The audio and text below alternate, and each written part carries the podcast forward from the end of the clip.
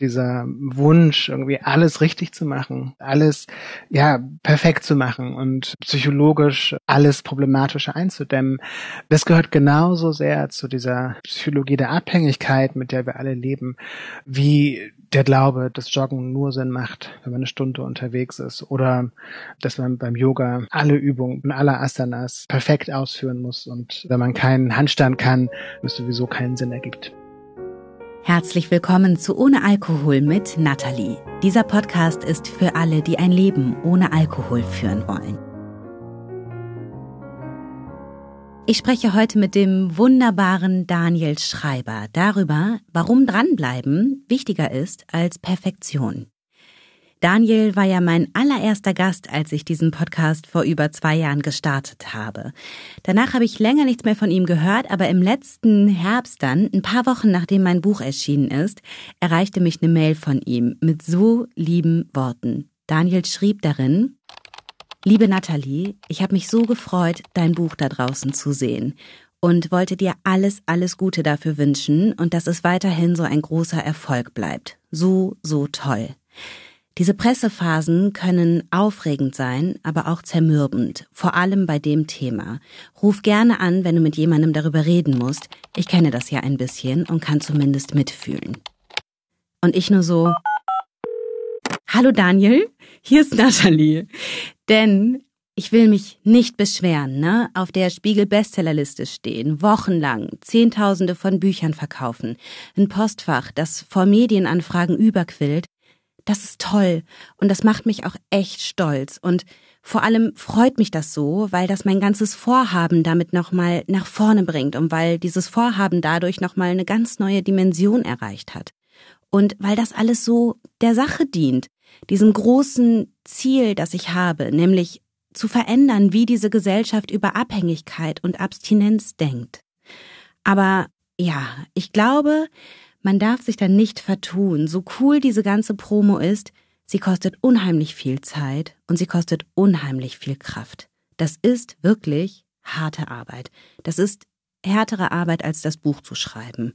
Und es tat einfach so gut, mit jemandem zu reden, der diesen ganzen Rummel schon mehrfach mitgemacht hat. Und am Ende dieses Telefonats sagte Daniel dann, hey, hast du nicht Lust, nochmal so ein Podcast-Revival zu machen, in dem wir über Long-Term Sobriety sprechen, also über Langzeitabstinenz? Und dazu hatte ich große Lust. Denn mal ganz davon abgesehen, dass ich Daniel unheimlich gern mag, sein Buch Nüchtern war, ist und bleibt eines der wichtigsten Bücher meines Lebens. Als es vor rund acht Jahren erschienen ist, da steckte ich noch mittendrin im Sumpf. Und auch in Deutschland waren wir noch mal ganz woanders, wenn es ums Thema Alkoholabhängigkeit geht. Wenn du mal an diese Zeit zurückdenkst, als das veröffentlicht wurde, wie ging es dir da? Das ist eine gute Frage, weil das jetzt natürlich schon eine Weile her ist. Also nüchtern ist 2014 rausgekommen und ich war relativ unbedarft, was all das angeht. Mhm. Und habe mich natürlich sehr gefreut, dass das eine Resonanz findet und äh, vor allem, dass es Leute erreicht und viele Leute erreicht, die es erreichen sollte. Das war für mich der eigentliche Grund, warum ich das gemacht habe. Und die ganze Arbeit, die damit zusammenhing, eben Interviews geben und gerade auch in der weiteren Medienlandschaft Interviews geben, mit denen man sich gar nicht so wohl fühlt, weil viele Fragen kommen, die zu persönlich sind und die in eine Richtung gehen, die der Richtung meines Buches eigentlich komplett entgegensetzt war. Mhm. All das habe ich so ein bisschen so hingenommen, weil ich dachte, okay, ich habe hier eine Aufgabe mhm. und will, dass Leute anders über Alkohol und Abhängigkeit denken. Ich will, dass bestimmte Vorurteile aus dem Weg geräumt werden. Und deswegen ging das für mich. Aber ich muss auch sagen, dass ich nach ungefähr anderthalb Jahren einen sehr deutlichen Schlussstrich gezogen habe. Das heißt, danach habe ich eigentlich keine Interviews mehr, ganz grundsätzlich keine Interviews mehr über nüchtern gegeben, außer mit dir vor, mhm. vor einem Jahr oder mhm. ich weiß nicht, wann wir das mhm. letzte Mal gesprochen haben. Schon über zwei Jahre her. Über zwei Jahre. Oh Gott, die Zeit vergeht. Mhm. Oh Gott. Krass, ne? ich habe früher mal gelacht, wenn so ältere Menschen gesagt haben, irgendwie, dass die Zeit immer schneller vergeht und äh, ja, inzwischen. genau. Daniel hat mittlerweile noch zwei weitere Bücher geschrieben. Zuhause heißt das eine und allein heißt das andere. Das ist das aktuelle. Und auch diese beiden Bücher hat er in seinem sehr charakteristischen Essay-Stil verfasst. Das heißt, er reflektiert seine eigene Situation vor dem Hintergrund kulturhistorischer, psychoanalytischer, soziologischer und philosophischer Fragen. In seinem aktuellen Buch in Allein macht er das zum Beispiel in Bezug auf sein Leben als Single. Er beleuchtet darin, was Einsamkeit und Liebe und Freundschaft bedeuten und er betrachtet dieses Spannungsverhältnis zwischen dem Bedürfnis nach Bindung auf der einen Seite und dem Bedürfnis nach Autonomie auf der anderen.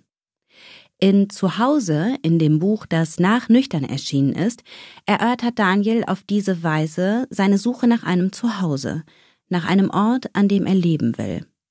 Zuhause startet in einem Frühling in London, wo Daniel schon oft war und viel Zeit verbracht hat. Er kümmert sich dort um das kleine Haus von Freunden, die zu der Zeit in Amerika arbeiten. Das hatte er vorher auch schon ein paar Mal getan. Und in diesem Frühling liegt die Promophase zu nüchtern gerade hinter ihm. Daniel landet in London und freut sich auf die Routinen, die er dort hat. Joggen entlang der Themse mit lauter Musik in den Ohren, Ausstellungen besuchen, sich mit Bekannten treffen. Und vor allem freut er sich darauf, endlich wieder in Ruhe schreiben zu können. Aber es kommt anders, als er sich das dachte. Du bist dann damals nach diesem ganzen Presse- und Lesungsrummel von Nüchtern in eine tiefe Depression gefallen. Das beschreibst du in Zuhause. Und was ich ganz interessant finde, ist, oft sind Depressionen ja Folge von Alkoholkonsum, ne? Und oft sind sie ja auch nach ein bis vier Jahren Abstinenz verschwunden, aber halt nicht immer. Und ich weiß, dass ich zu Hause gehört habe und dann so mitgefühlt habe, weil du ja auch dachtest, dass sie ganz weg sind, aber dann kam sie halt wieder, ne, da in London in diesem Frühling. Mhm, mh. Wie kann ich mir solche Phasen vorstellen, wenn die kommen? Also ich muss dazu sagen, dass ich schon immer Depressionen hatte. Also eigentlich seit ich Teenager war. Und ich habe den Alkohol tatsächlich auch benutzt, um aus bestimmten Momenten der Depression herauszukommen oder für bestimmte Abende oder Dinge, die emotional in mir brodelten, halt wegzudrängen. Zumindest für einen Abend so zu tun, als wäre ich nicht depressiv. Mhm. Und das Faszinierende daran ist natürlich, dass das Vorkommen nach hinten losgeht, weil Alkohol tatsächlich ein Depressivum ist. Das heißt, wenn du trinkst und vor allem wenn du zu viel trinkst, wird das heißen, dass es dir am nächsten Tag schlecht geht, dass am nächsten Tag du dich psychisch noch tiefer fühlen wirst. Mhm. wird natürlich schnell so ein Teufelskreis und das war es bei mir in jedem Fall. Und deswegen dachte ich auch, als ich nüchtern geworden bin, erstmal habe ich verstanden, was es für ein Teufelskreis war, was mir vorher nie aufgegangen ist, dass das irgendwie in Verbindung steht. Und zum anderen habe ich wirklich gedacht, okay, das ist jetzt vorbei. Das war das Problem und das war das Grundproblem und das war das einzige große Problem. Gerade im ersten Jahr der Nüchternheit dachte ich, dass ich ja wirklich alles lösen können würde in meinem Leben. Ja, dass ich praktisch so psychologisch perfekt werde, auch wenn das jetzt komisch klingt. Aber es war wirklich etwas, was ich dachte. Ich dachte, mhm. okay, man muss sich nur Mühe geben und man kann alles lösen. Und als dann so diese erste größere Phase der Depression anfing, die tatsächlich sehr viel weniger mit dem Buch und dem Rummel, den es darum gab, zu tun hatte, sondern tatsächlich mit einer Beziehung, die in die Brüche gegangen war, die mich sehr mitgenommen hat. Da habe ich auf einmal verstanden, okay, nein, das war nicht nur der Alkohol. Der hat's sehr viel schlimmer gemacht. Aber das ist eine Krankheit, die ich auch habe und die ich auch ernst nehmen muss. Mhm. Hast du in diesen Phasen das Bedürfnis, wieder zu trinken? Nee, habe ich nicht. Und das habe ich eigentlich nicht gehabt. Also ich kann mich so an zwei Momente erinnern, relativ früher Nüchternheit, also als ich einen Job verlor und als tatsächlich eine Beziehung zu Ende ging, da gab es Momente, wo ich mich unsicher gefühlt habe und wo ich aber auch wusste, okay, es gibt Leute, an die ich mich wenden kann und ich gehe zu Selbsthilfegruppen, Meetings. Ich habe viele Freunde und Freundinnen, die nicht trinken. Da fühle ich mich sehr aufgehoben und das hat wahnsinnig geholfen, allein schon mit denen zu reden darüber. Aber seither hatte ich das tatsächlich nicht. Und es ist also für mich ein Riesengeschenk. Ja, ja. Schaffst du das, wenn du depressiv bist, auch an den Selbsthilfegruppen-Meetings teilzunehmen und so diese ganz essentiellen Routinen aufrechtzuerhalten? Weitestgehend ja. Mhm. Ich muss sagen, dass während der Corona-Zeit es für mich wirklich schwierig geworden ist mit den Meetings. Also es gibt online Selbsthilfegruppen-Meetings, zu denen ich manchmal gehe. Im Sommer gibt es Outdoor-Meetings, die ich sehr gut finde. Aber ich gehe durch die ganzen Bestimmungen, die es gibt und durch die Probleme, die wir gerade, mit denen wir gerade konfrontiert sind, zu viel weniger Meetings. Aber ich schaffe es immer so zu einem Grundstock an Meetings zu gehen und immer den Kontakt zu halten mhm. zu den Menschen, die ich dort kennengelernt habe und auch eben in depressiven Phasen. Und wenn du jetzt mal so auf die vielen Jahre zurückblickst und auf diese Erkenntnis, okay, es gibt Dinge, die kann ich nicht lösen, zum Beispiel die Depression. Mhm. Gibt es denn irgendetwas, was du gelernt hast und vielleicht Menschen mitgeben kannst, die das gerade auch erkennen? Ja, ich glaube, dass das eine wichtige Einsicht zu verstehen, okay, das ist etwas, das mich wahrscheinlich begleiten wird. Das ist ein Problem, das ich erstmal nicht lösen kann. Aber trotzdem kann man an dem Problem arbeiten. Mhm. Trotzdem kann man versuchen, sein Leben mit diesem Problem einzurichten und ein gutes Leben sich einzurichten. Und das hört sich vielleicht erstmal counterintuitiv an, weil man denkt, dieses Problem ist so schlimm, dass es alles überwälzt praktisch. Aber das ist nicht so. Und was jetzt Depressionen angeht zum Beispiel, also sollte man, wenn es schlimme Depressionen sind, immer auch mit einem Psychiater reden und gucken, was man da medikamentös machen kann und inwiefern das mit der eigenen Abhängigkeitsgeschichte sinnvoll ist. Aber andererseits gibt es so viele Dinge, an die man vor allem, wenn man in der Depression steckt, nicht glaubt, dass sie einem helfen. Also wie Sport machen. Äh, das ist das Schlimmste, was man Depressiven mhm. sagen kann, ist dann, ja, mach mal Sport. mach Yoga. genau, ja. mach Yoga, genau, mach Yoga. Und die Wahrheit aber ist, wenn man diese ähm, Praktiken etabliert hat in seinem Leben, dann helfen sie tatsächlich. Und dann ist es auch so, dass man in dunkleren Phasen tatsächlich diese Dinge macht. Also für mich ist es so eine, also was ich so gelernt habe, ist so eine, mich an so eine minimale Kontinuität zu halten. Das heißt, ich gehe ein bisschen laufen. Ich habe früher immer gedacht, okay, unter einer Dreiviertelstunde laufen hat überhaupt keinen Zweck, weil dann nimmt man ja sowieso nicht ab. Das war immer mein Gedanke. Und Laufen ist ja nur zum Abnehmen da. Genau, genau, zu nichts anderem. ähm, Inzwischen habe ich so ein Laufprogramm, was so verschiedene Programme mir vorgibt und die ich dann über die Kopfhörer höre und dann mhm. gerade nehme ich eins, was immer so in 400 Meter Stücken funktioniert. Das heißt, ich muss 400 Meter laufen und mache dann ah, zwei Minuten Pause. So Intervalltraining. Genau. Mhm. Was ist das für ein Programm? Das ist Freeletics, mhm. so eine App, mit der man auch andere Sachen machen kann. Mhm. Also auch zum Beispiel mhm. Bestimmte Körpergewichtsübungen, die auch sehr gut sind da drin. Mhm. Und momentan ist das für mich genau ähm, das Richtige. Das heißt, ich bin auch eine Stunde unterwegs, aber es ist ein viel sanfterer Weg für mich.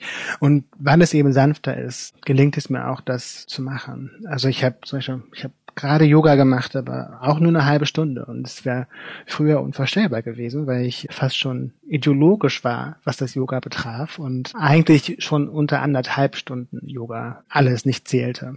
Ja, krass. Ja. Ja, gut. Und dann hörst du natürlich auf. Ja, genau, genau. Du, du hörst auf, weil das sind Ansprüche, denen du nicht gerecht werden kannst, natürlich. Mhm. Und Ansprüche, die du dich an dich selbst stellst und die du vielleicht also auch für ein halbes Jahr maximal aufrechterhalten kannst und vielleicht auch gut aufrechterhalten kannst aber eben nicht langfristig. Und gerade wenn es um Dinge wie Abhängigkeit und Depression geht, braucht man langfristig funktionierende Wege und Mittel der Selbstfürsorge. Und das sind eben nie diese absoluten Erweckungserlebnisse, die alles richten werden, sondern das sind minimale Sachen, die man kontinuierlich tut.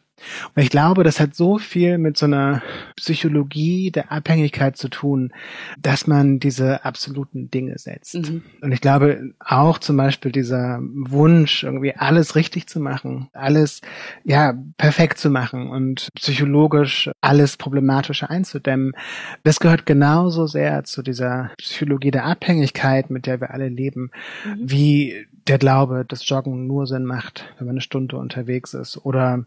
dass man beim Yoga alle Übungen und alle Asanas perfekt ausführen muss und wenn man keinen Handstand kann, es sowieso keinen Sinn ergibt. ich bin so froh, dass du das sagst. Es ist auch so krass mein Credo. Also ich mache manchmal sogar nur fünf Minuten Krafttraining, dann habe ich Kraft oder Sport für den Tag abgehakt. Oder setz mich halt zehn Minuten ans Klavier und habe zehn Minuten Klavier geübt. Aber ich weiß einfach, ja. wenn es an dem Tag dann eine halbe Stunde sein soll, dann ist es mir zu lang. Und dann mache ich es lieber, um einfach dran zu bleiben und um genau dieser Psychologie der Abhängigkeit, wie du das gerade so schön gesagt hast, ja. ein Schnippchen zu schlagen und zu sagen, nein, das ist dann genug, aber ich habe es gemacht. Hm. Und dieses Dranbleiben ist einfach so wichtig. Genau. Und das Lustige ist, wenn man es Leuten erzählt und gerade so Leuten, die ja, vielleicht noch nicht lange nüchtern sind, dann werden die automatisch so diese emotionale Reaktion haben, ah ja, so ein Quatsch, das bringt doch sowieso nichts und das ist alles so ein bisschen esoterisch. Und also ich hatte diese Reaktion früher, wenn Leute mir sowas gesagt haben. Und ich glaube, das ist erst auch etwas, was man versteht, wenn man es länger macht und auch wenn man eben länger diese minimale Kontinuität erlebt hat. Das heißt, die Ergebnisse, die du dann bekommst von zehn Minuten Klavier üben oder fünf Minuten Krafttraining am Tag, die siehst du halt erst dann nach ein paar Monaten oder nach einem halben Jahr oder nach einem Jahr. Aber das geht dieser Abhängigkeitspsychologie eben auch zuwider, ja. weil wir natürlich die ganze Zeit sofort Ergebnisse wollen. Ja, genau. Obwohl ich schon auch glaube, wenn man sich von vornherein sagt, es ist genug, was ich tue, es ist genug, und am Anfang ist es ja ganz oft auch genug, einfach nüchtern zu bleiben, dann hilft das auch schon. Also so aktiv gegen diese Form von Perfektionismus und alles richtig machen wollen, einfach auch anzuarbeiten und sich in diesen Gedanken zu stoppen und zu sagen, nein, es ist hm. genug, was ich hm. mache. Ja. Du hast gerade selbst schon das Thema Selbstfürsorge angesprochen und da möchte ich einen Teil aus deinem Buch vorlesen, in dem du ja dieses Konzept Selbstfürsorge erstmal kritisch betrachtest. Ich lese zwei kurze Absätze vor. Du schreibst, Self-Care, der zeitgenössischen Idee von Selbstfürsorge, begegnet man heute überall. Sie ist zu der bestimmenden Selbstreparaturtechnik unserer Zeit avanciert und hat dabei weitgehend jene Vorstellung von Selbstoptimierung ersetzt, die die populären psychologischen Diskurse lange bestimmt haben. Dann springe ich mal kurz im Text und es geht weiter mit Grundsätzlich kann ich mich des Verdachts nicht erwehren, dass sie letztlich, sie, die Selbstfürsorge, letztlich den ultimativen Sieg des neoliberalen Spätkapitalismus darstellt. Wir scheinen uns dazu bereit erklärt zu haben, unzählige strukturelle Probleme ungelöst zu lassen und die Verantwortung für ihre mentalen Folgen auf unsere eigenen Schultern zu nehmen. Und ich finde es ganz interessant, so als Idee, was Staat und Gesellschaft nicht für uns leisten können, weil Staat und Gesellschaft auf höher, schneller, weiter getrimmt sind, das müssen wir jetzt ausbaden. Ne? Also wir denken, Spa und Sauna und so weiter ist ganz toll für uns, aber eigentlich sorgen wir halt dafür, dass wir uns noch länger und intensiver ausbeuten lassen können. Und ich fand das als Idee interessant, stimme da aber nicht zu. Und du ja schlussendlich auch nicht, ne? Warum ist Selbstfürsorge trotzdem wichtig? Also ich finde es ist wichtig, das ambivalent zu sehen. Und deswegen war es mir auch wichtig, das aufzuschreiben, weil natürlich es de facto so ist, dass wir in Strukturen leben, die ein zufriedenes Leben für viele von uns sehr erschweren. Das sind ökonomische Strukturen, das sind bestimmte kulturelle Erzählungen, mit denen wir leben, kulturelle Erzählungen von Wohlstand oder von Liebe zum Beispiel. Und ich glaube, es ist wichtig zu erkennen, dass es bestimmte Strukturen gibt, die Realität sind und an denen ich erstmal nichts ändern kann. Und das ist ein sehr wichtiger Gedanke, weil es dann eben genau zu dem nicht kommt, zu dem Glauben, dass man sagt, okay, ich muss nur mehr meditieren, um glücklich zu sein. Wenn ich noch mehr Sport mache, wenn ich noch mehr Yoga mache, wenn ich die richtigen Selbsthilfebücher lese, dann wird alles gut. Das stimmt nicht. Aber was man eben auch sagen muss, ist, dass Selbstfürsorge etwas sehr Wichtiges ist und dass diese Self-Care, die heute uns heute oft als Selbstfürsorge verkauft wird, letztlich im Grunde so ein bisschen Selbstfürsorge-Kitsch ist, der uns davon ablenkt, was es wirklich heißt, für sich selbst zu sorgen, für sich Verantwortung zu übernehmen. Wie meinst du das? Also wenn man zum Beispiel auf Instagram geht, dann kann man schnell denken, dass ein Spa-Tag genau das ist, was ich brauche. Aber vielleicht ist eben nicht der Spa-Tag. Vielleicht muss man anders für sich selbst versorgen. Damit meine ich nicht, dass man nicht ins Spa gehen sollte. Ähm, Im Gegenteil, es kann sehr schön sein.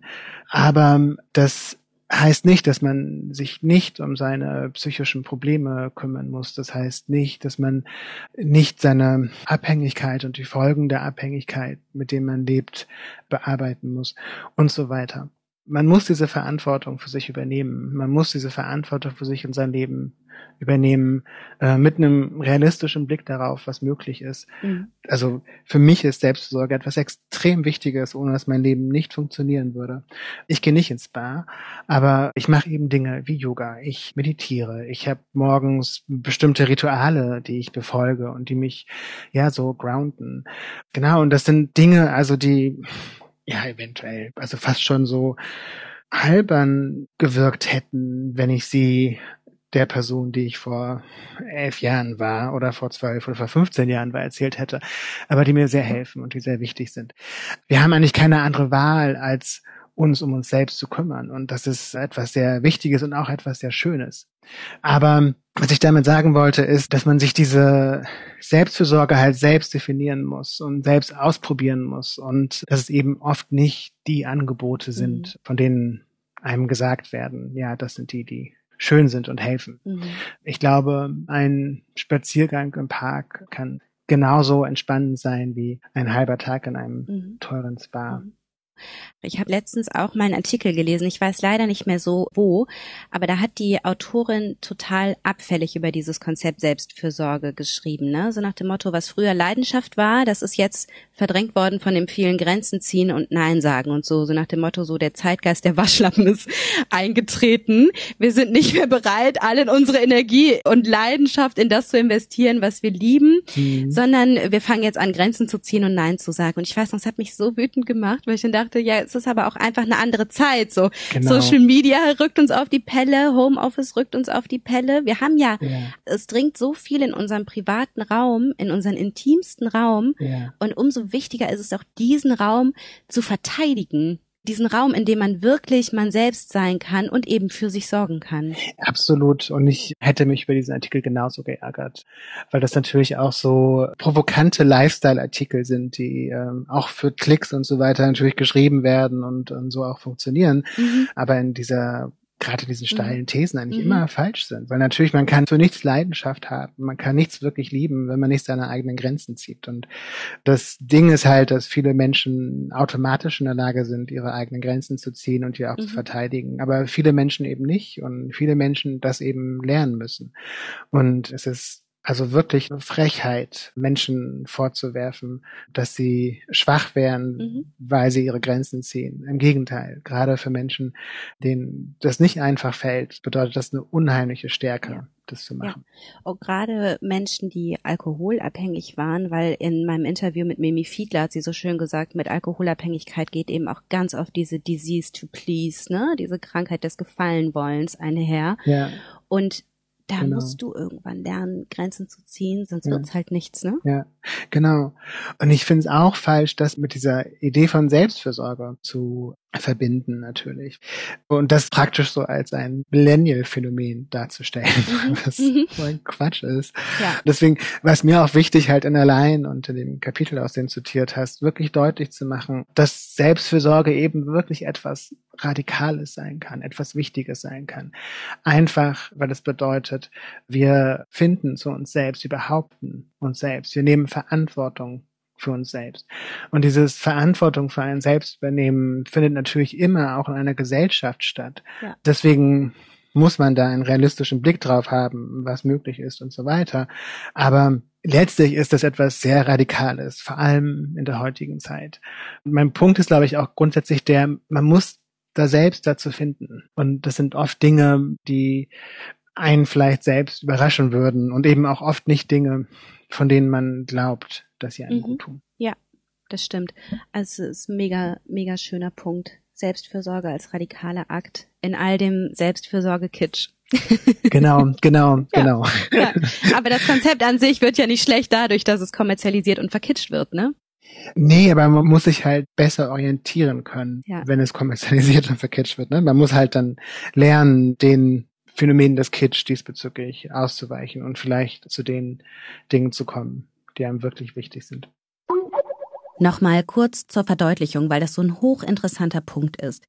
Spa musste jetzt hier herhalten für diese kommerzialisierte Version von Self-Care, also für das, was sich unter diesem Label Selbstfürsorge gut verkauft. Das heißt aber natürlich nicht, dass an Spa irgendetwas falsch ist. Ne? Geh bloß ins Spa, wenn du das liebst und wenn dir das Kraft schenkt. Ich zum Beispiel liebe Spa. Sauna, Massage, Ruhe, dampfend durch die Gegend laufen oder in der Liege liegen und Geplätscher zuhören, entspannt mich total, hilft mir total dabei abzuschalten und psychisch gesund zu bleiben. Mir. Daniel zum Beispiel nicht. Und das ist es, was Selbstfürsorge bedeutet.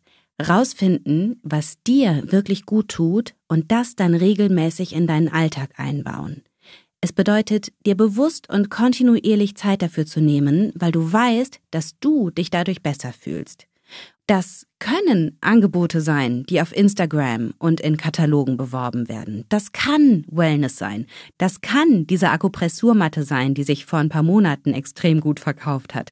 Ja, das kann sogar das gerahmte Ich bin gut zu mir Bild vom Aldi sein. Es kann aber auch deine Selbsthilfegruppe sein. Es kann Zeit mit den Menschen sein, die du liebst. Oder die Angewohnheit, Pausen zu machen, genug zu schlafen immer mal wieder das Handy auszuschalten, spazieren zu gehen und Tagebuch zu schreiben. Der Punkt ist, ich glaube, du merkst, worauf ich hinaus möchte, meistens ist es eher das, was wir für uns tun, als das, was wir für uns kaufen. Und wichtig ist einfach, dich dabei zu beobachten und immer wieder mal ehrlich zu fragen, tut mir das wirklich, wirklich gut? Und dich eben auch immer wieder mal zu fragen, was tut mir wirklich, wirklich nicht gut? Das gehört nämlich genauso zur Selbstfürsorge. Das herausfinden, lernen Nein zu sagen, Grenzen zu ziehen. Das ist der eher unangenehme und schwierige Teil davon, weil das eben oft damit einhergeht, andere Menschen vor den Kopf zu stoßen. Aber diese Grenzen sind lebenswichtig. Wenn du heute an Alkohol denkst, mhm. was fühlst du da? Ist da immer noch diese Dankbarkeit? Ist das Desinteresse? Bist du immer noch ein bisschen ängstlich oder wie sieht's da in dir aus beim Stichwort Alkohol? Es ist so interessant, weil ich habe manchmal den Eindruck, dass es fast schon sowas kindlich abergläubisches hat. Denn ich habe immer noch das Gefühl, okay, ich will damit gar nichts zu tun haben. Wenn ich so auf Instagram zum Beispiel Leute mit Weingläsern sehe und so, dann scroll ich immer schnell weg. Auf der anderen Seite, ja, habe ich wirklich das Gefühl, dass da diesbezüglich eine große Entspannung eingetreten ist, dass ich nicht das Bedürfnis habe zu trinken, auch extrem lange nicht mehr hatte. Da bin ich auch sehr froh drum. Und ich bin nicht ängstlich. Das heißt, wenn ich auch Leute sehe, die trinken oder mit Leuten was essen gehe oder auch irgendwo sitze und die trinken was, das finde ich überhaupt nicht problematisch. Ich habe da auch kein Bedürfnis zu trinken oder habe nicht meine Gedanken daran. Also diesbezüglich ist es wirklich entspannt. Also es ist so eine Mischung so aus so dem Gefühl irgendwie, dass es nur für die Erwachsenen da und wirklich dem Wissen, dass ich ich krieg das nicht hin. Das hat fast mein Leben zerstört. Es war ganz kurz davor, es zu zerstören, mhm. komplett zu zerstören. Ich bin irgendwie daraus gerettet worden, aber das ist nicht für mich. Mhm. Und wenn du jetzt so auf Partys, Vernissagen oder auf irgendwelchen Sommerfesten oder so unterwegs bist und die Leute betrinken sich regelrecht. Mhm. Wie geht's dir da? Ist es denn für dich auch cool, da nüchtern zu sein und einfach mitzufeiern oder ergreift dich eher so ein Fluchtreflex?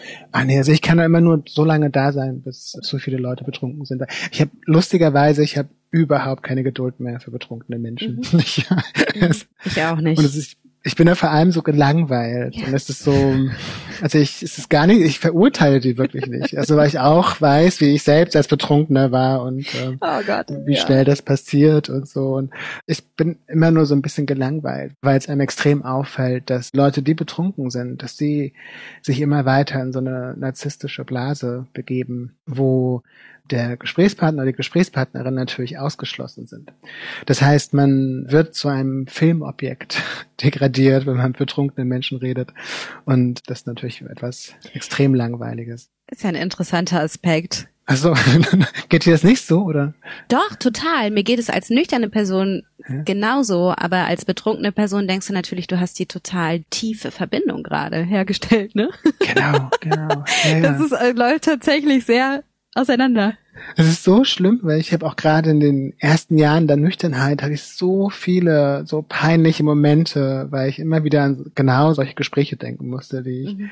hatte und von denen ich geglaubt hatte, es wären so intensive oder philosophische oder emotional bewegende Gespräche und immer wenn sie einem mir eingefallen sind. Das eher nicht. Genau, es war so, Gott, was hast du da für einen Quatsch wieder geredet und ja.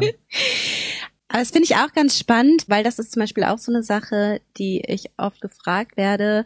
So, ja, und was ist jetzt mit Partys? Ob ich da noch hingehe, wie ich mich da so fühle? Und ich habe vielleicht ein, zwei Partys erlebt, auf denen ich mich wohlgefühlt habe, weil ich echt gedanced habe und sonst bin ich zu keiner Party mehr gegangen. Und das klingt dann in den Ohren von Menschen, die frisch, die frisch nüchtern sind, immer so voll traurig. Genau, Aber es ist für mich ja, nicht traurig. Ja, ja. Gar nicht. Es ist für mich nicht traurig zu gehen und zu wissen, oh, jetzt mache ich mir noch einen richtig schönen Abend irgendwie zu Hause mit meinem Buch oder was. Oder eben auch zu sagen, nee, danke, ich möchte nicht kommen. Ja. Das ist nicht traurig. Es ist halt eher was, oh, was erleichterndes. So, okay, ich muss da einfach nicht mehr hin. Ich muss das nicht. Ja.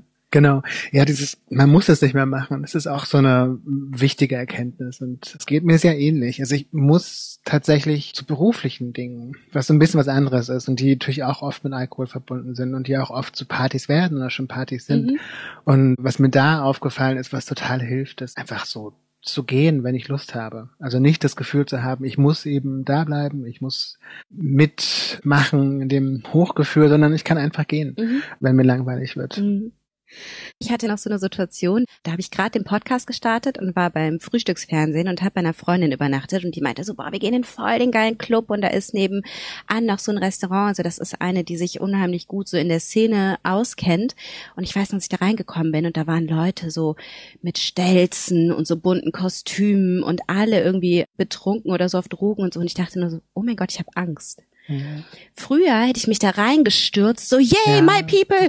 Und jetzt dachte ich nur, ich kann ja, die nicht mehr lesen. Das war so creepy. Ich habe mich echt an meine Freundin so geklammert und meinte, oh mein Gott, lass uns bitte ganz schnell in dieses Restaurant gehen. Ich fühle mich hier richtig bedroht. Mhm. Mhm. Das war so eine heftige Erfahrung. Das musste ich auch erstmal mhm. verarbeiten. Ja, es ist interessant, ne? Weil also so wahrscheinlich so psychoanalytisch gesehen hast du in dem Moment wahrscheinlich eben Angst vor der Abhängigkeit oder vor dem Alkohol oder den Drogen und was da für dich mit Kann zusammenhängt. Sein. Kann wirklich sein. Ich kenne ja. dieses Gefühl auch, aber was mir jetzt viel öfter passiert ist, gerade wenn ich so Morgenspaziergänge mache am Wochenende und es kommen so ähm, Leute aus Clubs entgegen und ich, ich möchte sie eigentlich immer in den Arm nehmen und, und sagen, es ist nicht so schlimm, das ist mhm. du wirst jetzt einen, schlechten Tag haben, aber ja. so in ein paar Jahren wirst du, ja. wird das besser und du wirst kapieren, das ist, oh ja. Ja, also ich habe eher so ein Mitgefühl, auch gerade wenn ich so, ja. also Abhängigkeit sehe. Ja, das kenne ich auch. Passiert in Rosenheim nicht ganz so oft wie in Berlin, aber das, das kenne ich auch, wenn wir die morgens begegnen. Ich hatte in Berlin übrigens ein krasses Erlebnis. Das war dann, mhm. als ich zum zweiten Mal beim Sat1 Frühstücksfernsehen war. Mhm. Es war Corona, ich war lange nicht mehr unterwegs und so und erst recht nicht in so einer Stadt wie Berlin und stand am Bahnhof und habe so bezahlt und habe so diese ganzen Alkoholflaschen da gesehen, Wodka und vor allen Dingen diesen Gin. Und ich habe Gin nie gemocht oder so und dachte nur so, okay, was würde jetzt passieren, wenn ich mir die jetzt kaufen würde, die trinken würde und dann einfach für zwei, drei Nächte im Berliner Nachtleben abtauchen würde. Und es war so interessant, weil ich in, es war so crazy. Ich dachte, okay, was? Ich bin fünf Jahre mhm. nüchtern. Und es war aber so interessant, was in dem Moment mhm. passiert ist, weil ich dachte, interessant das triggert mich. Es war wie so ein Automatismus, den ich so oft ja bis zum Erbrechen gelernt hatte. Mhm, und ich habe angefangen, genau. das durchzuspielen. Ja, ja. Ne? Okay, dann würde ich mir die jetzt kaufen, dann würde ich in der Bar landen, dann würde mein Mann anrufen, würde sich Sorgen machen. Alles, was ich mir aufgebaut habe mit ohne Alkohol mit Natalie, wäre einfach mal so futsch von heute auf morgen. Ich meine, es hatte sich innerhalb mhm. von zwei Minuten wieder erledigt. Aber mhm. kennst du diese Form von Trigger? wo du mhm. merkst, okay, da ist noch was, aber es wird dir nicht mehr bedrohlich. Mhm. Ja und nein. Also mit Alkohol, also ich glaube, manchmal passiert es allerhöchstens so, wenn es ums Essen geht. Und wenn ich so bestimmte Rezepte sehe, die ich früher mit sehr viel Weißwein oder Rotwein oder Portwein gemacht habe, da geht mir das noch so. Mhm. Aber wenn ich so mhm. Ginflaschen im Spätkauf sehe oder im Bahnhof, dann nicht. Aber ich finde es interessant, was du sagst, weil du hättest natürlich nicht ins Frühstück fernsehen müssen dann. Und du hättest dich, dich nicht dieser stressigen Situation aussetzen müssen. ja? ja, das, oh ja, stimmt. da denke ich dann das nächste Mal dran. Ich weiß, dass solche Momente wie der, den ich in Berlin erlebt habe, verunsichern können. So nach dem Motto, Oh mein Gott, ich habe gerade kurz daran gedacht, wie es wäre, wieder zu trinken. Ist das ein Craving? Bin ich jetzt in Gefahr, wieder in die Sucht zu rutschen? Hören diese Gedanken denn nie auf? Meine Meinung dazu? Ja, vielleicht hören diese Gedanken nie auf. Aber das ist ja per se erstmal gar nicht schlimm. Selbst wenn da nach vielen Jahren in deinem Kopf hin und wieder was getriggert wird, bist du dadurch natürlich nicht automatisch in Gefahr, wieder in die Sucht zu rutschen. Ich war in diesem Moment in Berlin zum Beispiel meilenweit davon entfernt zu trinken. Ich habe mich da eher gefühlt wie so eine Beobachterin. Das war nicht bedrohlich für mich. Ich habe einfach registriert, wie mich diese Situation in der Großstadt nach monatelangem Corona-Kleinstadtleben, wie mich dieser Gin da am Bahnhof getriggert hat. Und dann habe ich registriert, wie meine eingeübten Mechanismen greifen. Und das war's auch schon. Das war ein Trigger, aber kein Craving. Ich hatte absolut kein Verlangen zu trinken.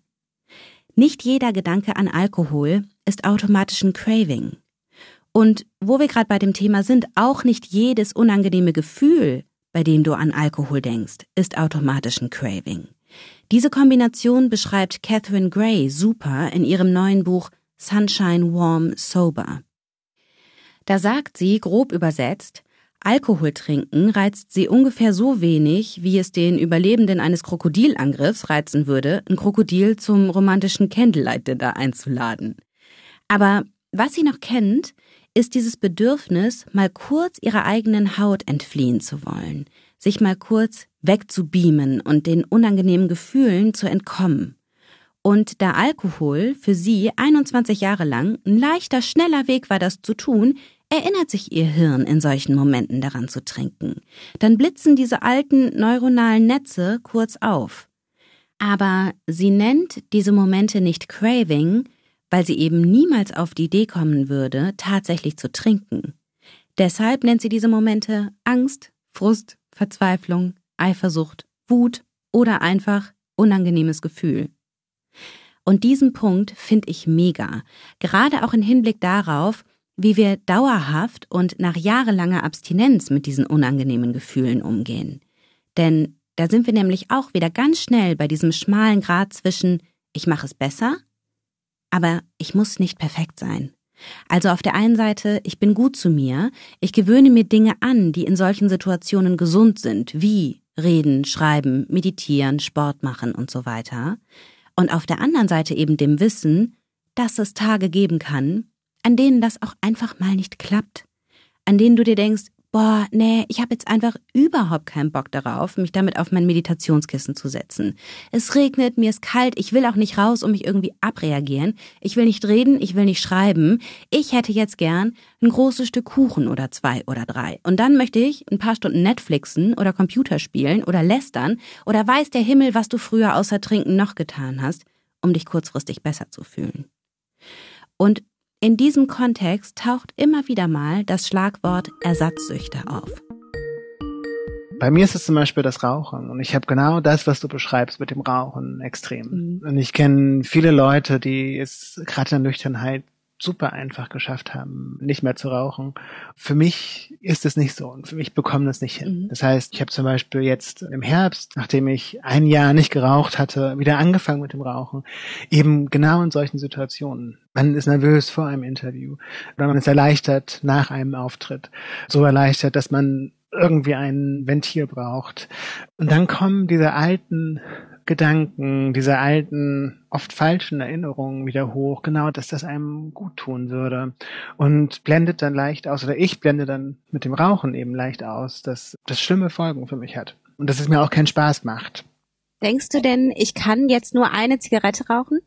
Also fällst du darauf rein? Nee, also ich konnte den ganzen Herbst lang immer ab und zu mal eine rauchen, wenn jemand welche hatte und so. Und hab dann im November wieder komplett angefangen mhm. und habe jetzt wieder aufgehört zum Glück. Aber ähm, diese Trigger kenne ich halt immer noch.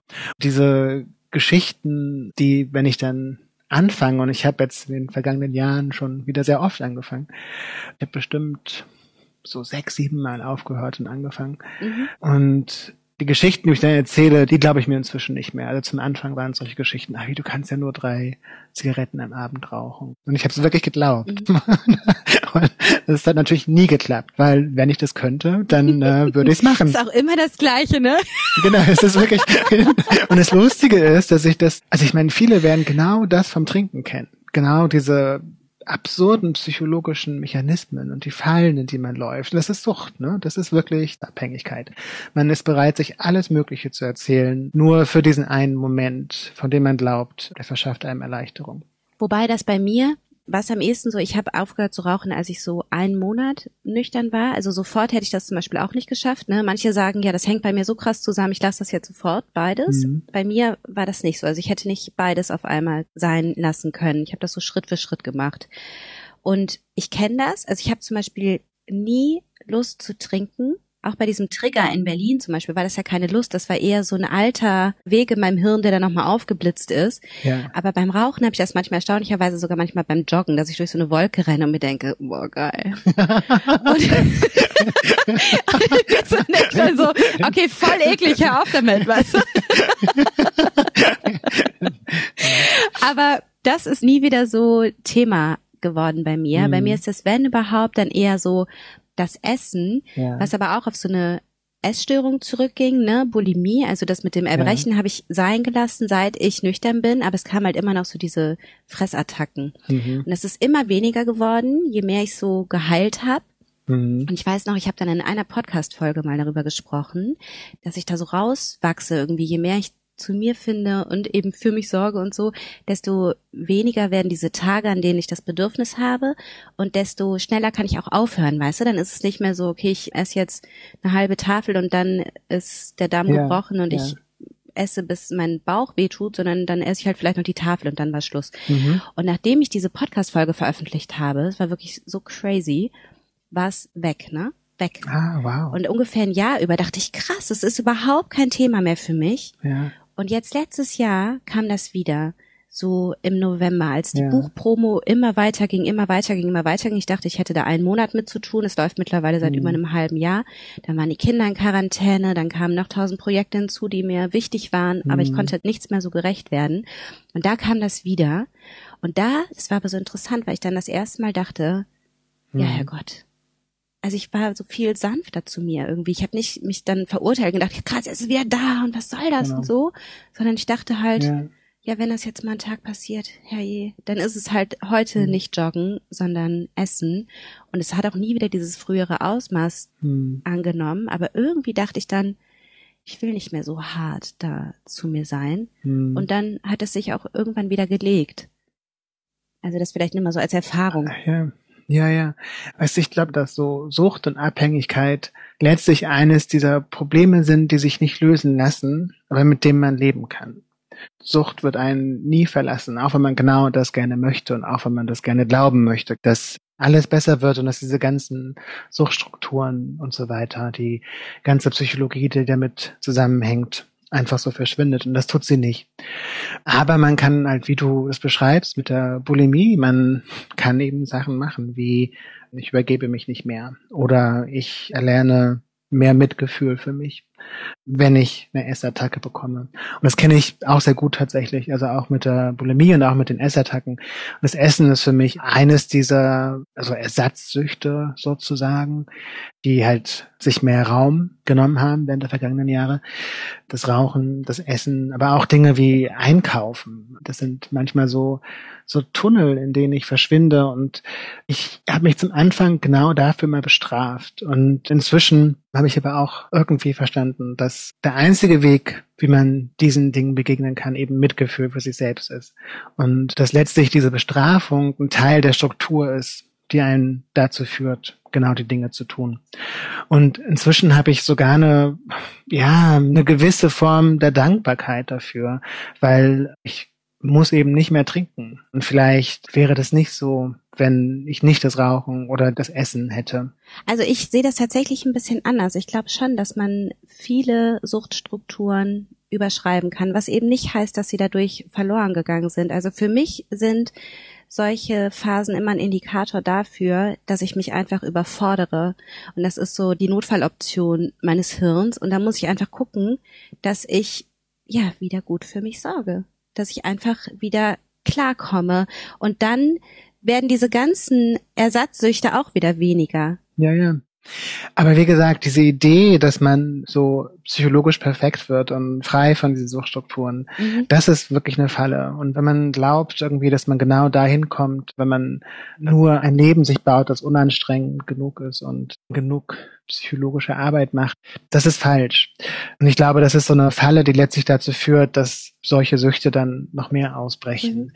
Aber ich weiß genau, natürlich, wir würden hier nicht sitzen äh, und über all das reden, wenn es nicht ganz deutlich wäre, dass das Gehirn plastisch ist, dass Verhaltensstrukturen verändert werden können, dass man neue Verhaltensstrukturen, auch neue neurologische Strukturen im Gehirn bauen kann. Ja.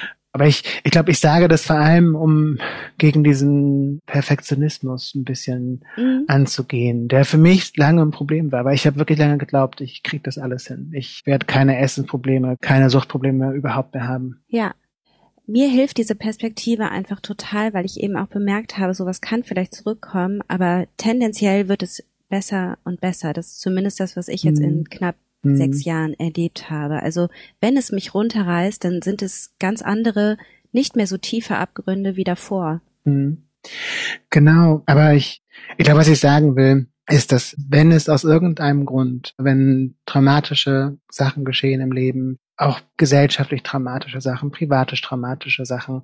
Wenn es dann dazu kommt, einen schlimmen Essanfall zu haben, dann wird es nicht schön sein, aber vielleicht kann man dann in der Lage, sich mit Mitgefühl zu begegnen und eben dafür dankbar sein, dass man ja das Essen in dem Fall hat und dass man davon erleichtert wurde, in solchen Momenten zu trinken. Über diesen Punkt habe ich noch lange, lange, lange nachgedacht. Bleibt die Sucht ewig bei uns? Werden wir sie nie wieder los? Auch in der Wissenschaft gibt es dazu verschiedene Positionen. Daniels Perspektive entspricht am ehesten jener, die zum Beispiel auch David Nutt vertritt. Das ist der, der erforscht hat, dass Alkohol die schädlichste Droge von allen ist. Nutt sagt zu diesem Thema hier, unser Hirn lernt Sucht, so wie es Fahrradfahren lernt. Und es wird nie vergessen, wie das geht diese Muster bleiben.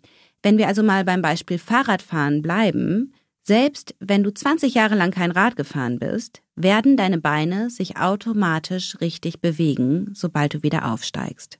Auch wenn du eigentlich gar nicht gern Rad fährst. Das ist eine Perspektive.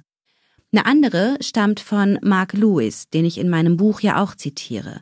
Das ist der, der sagt, wir können unserer Sucht entwachsen. Wir können uns weiterentwickeln, nachher stärker stehen als zuvor. Mark Lewis hält nichts von diesem Narrativ einmal süchtig, immer süchtig. Seiner Ansicht nach hält uns dieses Denken zurück, führt zu pessimistischem Denken und impliziert, dass wir uns nicht weiterentwickeln können. In diese Richtung geht auch die Position der britischen Suchtexpertin Julia Lewis, die übrigens nicht mit Mark Lewis verwandt ist, das nur am Rande die sagt ebenfalls, wir sind nach einigen Jahren Abstinenz kein Sklave unserer Süchte mehr. Wir können unser Hirn so umprogrammieren, dass es auf alte Trigger automatisch mit neuen Verhaltensweisen reagiert, mit Verhaltensweisen, die gut für uns sind. Also auch das kann man wieder so oder so sehen. Da sind sich die Wissenschaftlerinnen und Wissenschaftler nicht einig und Daniel und ich auch nicht. Wo wir uns hingegen einig sind, Daniel und ich, das ist bei der Konsequenz, die da lautet, Mitgefühl ist der Weg, nicht der Anspruch, psychisch perfekt sein zu müssen. Es geht darum, auch in dunklen Stunden freundlich und gut zu sich zu sein. Also aus welchen Gründen auch immer es dann mal in ungesunde Verhaltensweisen kippen mag, abhaken und danach wieder mit den Dingen weitermachen, die wirklich gut für uns sind. Auch hier geht es also wieder darum, dran zu bleiben an den Dingen, die wirklich gut tun. Aber eben nicht, um psychisch perfekt zu werden, sondern um zu leben, um gesund und gut zu leben. Du bist jetzt über zehn Jahre nüchtern, ne? Du hattest letztens zehnjähriges Jubiläum. Mhm. Yay! Glückwunsch. Was ist die größte Kompetenz, die du durch deine Abstinenz erlernt hast? Ah, tatsächlich diese Selbstfürsorge über die wir gesprochen haben. Mhm. Und ich glaube, diese Art Selbstfürsorge, das umschreibt letztlich alles, worüber wir gesprochen haben heute. Also dazu gehören eben Dinge wie diese minimale Kontinuität, über die wir gesprochen haben. Also eine minimale Kontinuität in seinem Leben zu schaffen für Praktiken der Selbstfürsorge, sei es Sport, sei es Meditation, wie auch immer.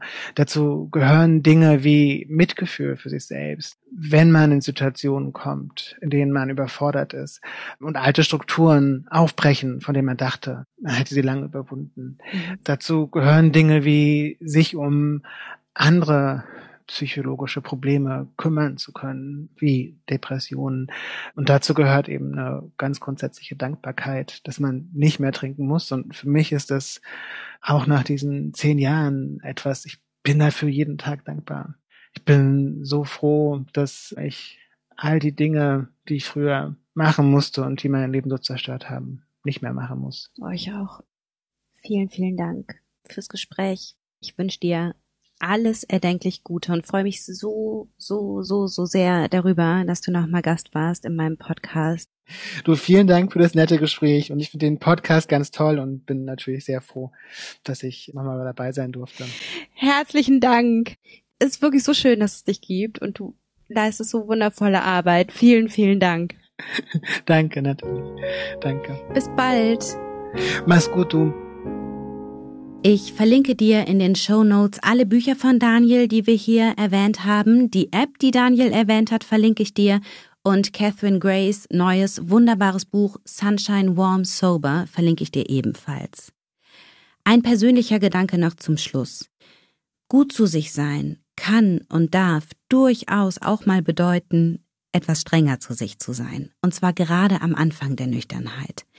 Ich glaube, gerade im ersten Jahr ist es manchmal gar nicht schlecht, sich diesen neuen, gesunden Verhaltensweisen und Denkweisen und Routinen regelrecht zu verschreiben, um einfach erstmal ein Fundament zu schaffen, um der Sucht erstmal etwas entgegenzusetzen und um überhaupt erstmal eine Chance zu bekommen, herauszufinden, was einem gut tut, wie man tickt und wo man dann mit den Jahren auch mal fünfe gerade sein lassen kann.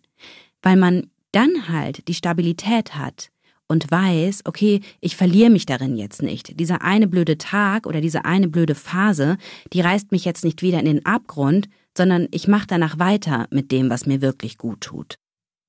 Aber um so handeln zu können, braucht es, meiner Meinung nach, erstmal diesen Grundstock.